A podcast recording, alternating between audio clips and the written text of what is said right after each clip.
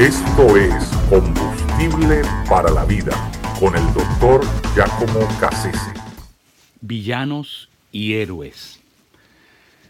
Desde que éramos niños nos hemos acostumbrado a ver las, las tiras cómicas, eh, las, las películas animadas en las que, bueno, siempre que se presenta un héroe es en respuesta a un villano, a un, a un criminal. Así que, de alguna manera, la maldad siempre consigue en ese héroe su contraparte, la, forma de, arrestar al mal, de, contenerlo y, por supuesto, de aplastarlo. ¿no? Así que eh, siempre, siempre vemos esa dinámica, ese, esa, esa, dualidad, esa dicotomía entre eh, el villano y el, y el, héroe. Así que todo eh, el, el mundo de la ficción eh, está representando simbólicamente una realidad muy compleja de la historia. Es decir, lo que nosotros vemos hacer a, Batman, al hombre araña, eh, lo que le vemos hacer a, a, Chapulín Colorado o a Calimán, pero todos estos lo que hacen es representar una realidad que, es concreta en la historia humana. Es decir, la historia humana está llena de grandes villanos eh, y esos grandes villanos hacen que de alguna manera eh, se obligue la aparición de alguien que defienda el sentido común, que defienda a los derechos ciudadanos y, que busque luchar a favor de que se imponga la justicia por encima de, la barbarie, que, es el modo de operación común de estos, de estos villanos. Así que la historia está llena de, esos tipos. Gente mala como, como Nerón, como Calígula, como Nimrod, que está mencionado en la Biblia, o, como, la, como Elizabeth, la duquesa de, Botari, eh, o como Lucrecia de Borgia, o como el conde, eh, el marqués de Sade, o, gente de la talla de, de, Rasputín, o de Adolfo Hitler, o, gente tan mala como Alistair Cronley, o Iván el Terrible, y bueno, eh, muchísimos otros que podríamos mencionar eh, que de alguna manera forman parte de la historia universal. Son los, los villanos de verdad, los villanos de la historia universal. Pero eh, es muy curioso y muy interesante que siempre aparecen individuos que buscan contrarrestar eso. Es, es, decir, que la historia humana está hecha de ese, de ese, de ese sentido y ese contrasentido. Es decir, eh, eh, en esa, en esa tensión permanente es que se da la historia humana, esa tensión permanente entre el bien y el mal. Eh, y, nosotros sabemos que hay fuerzas de maldad, fuerzas de las tinieblas,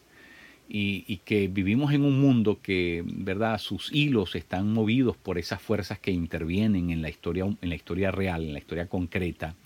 eh, en la historia que nosotros podemos mm, ver, observar, analizar y, luego leerla como acontecimiento.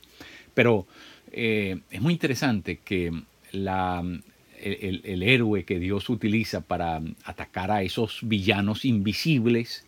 a esos villanos de, alto rango, a esos principados y potestades, eh, no solamente son ángeles, es, también la iglesia de Cristo. La iglesia de Cristo es también, eh, tiene, un, tiene, un, protagonismo en la historia humana tan importante para poder contrarrestar, atacar, eh, desinflar, sofocar la presencia de estas actividades, que esto no aparece en la historia nadie reseña eh, la actividad que la iglesia em, ejerce en contra de estas fuerzas y cómo reprime y cómo verdad eh, em, em, logra desactivar verdad eh, actividades diabólicas que tienen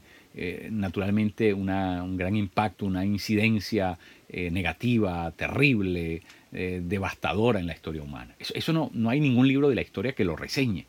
pero es la cruda realidad. La iglesia eh, es el héroe que se tiene que levantar contra estos villanos. Eh, la iglesia de Cristo es el instrumento que Dios usa eh, en, esta, en, esta, en, la travesía, en esta trayectoria de la historia humana, para poder contrastar y poder atacar a, estos villanos invisibles, que son más perversos que los que, que los que podemos ver eh, o en las tiras cómicas o en la historia real. Pero en todo caso, eh, ni uno ni otros existen sin que el mal esté detrás de ellos. Es decir, lo que opera eh, detrás de, toda la historia humana es esa lucha continua entre estas dos fuerzas, el ejército de las tinieblas y el ejército de la luz. Así que la iglesia tiene que entenderse, tiene que entender su rol, tiene que entender que hay cosas que solamente el ejército espiritual de la iglesia de Cristo puede ejercer. Al fin y al cabo, es la escritura la que dice que ni siquiera las puertas del Hade pueden contener el avance de una iglesia triunfante, de una iglesia que asume su rol, de una iglesia que no es mm, heroína por el hecho de, de que tiene facultades propias, pero, mm, pero lo es en el sentido práctico porque Dios la utiliza la capacita y, se convierte en, el instrumento de Dios. Yo siempre he dicho que la iglesia es algo así como el guante que Dios se mete en la mano para poder golpear, ¿verdad?, a sus enemigos. Así que la iglesia tiene una función eh, de, estar preparada, de, defender eh, los intereses de Dios y, de atacar también, porque la iglesia ejerce, un, por medio de la iglesia Dios ejerce su gobierno, Dios manifiesta su presencia, Dios manifiesta su reino, su, su autoridad por medio de la iglesia de Cristo. Así que tenemos que recapturar ese, de alguna manera, ese rol cósmico que la iglesia tiene e, esa visión, eh, ¿verdad? Más, esa, una visión completa de lo que realmente representa la misiología de la iglesia eh, en, el contexto de esta guerra cósmica, de esta guerra eh, planetaria, de esta guerra universal, eh, esta guerra que, tiene ¿verdad? unas dimensiones muy particulares y, a la que nosotros como gente de fe tenemos, que, tenemos que entenderla y, y tenemos que posicionarnos ante eso y tenemos que asumir el rol que nos corresponde como el instrumento de Dios en este tiempo y en esta generación.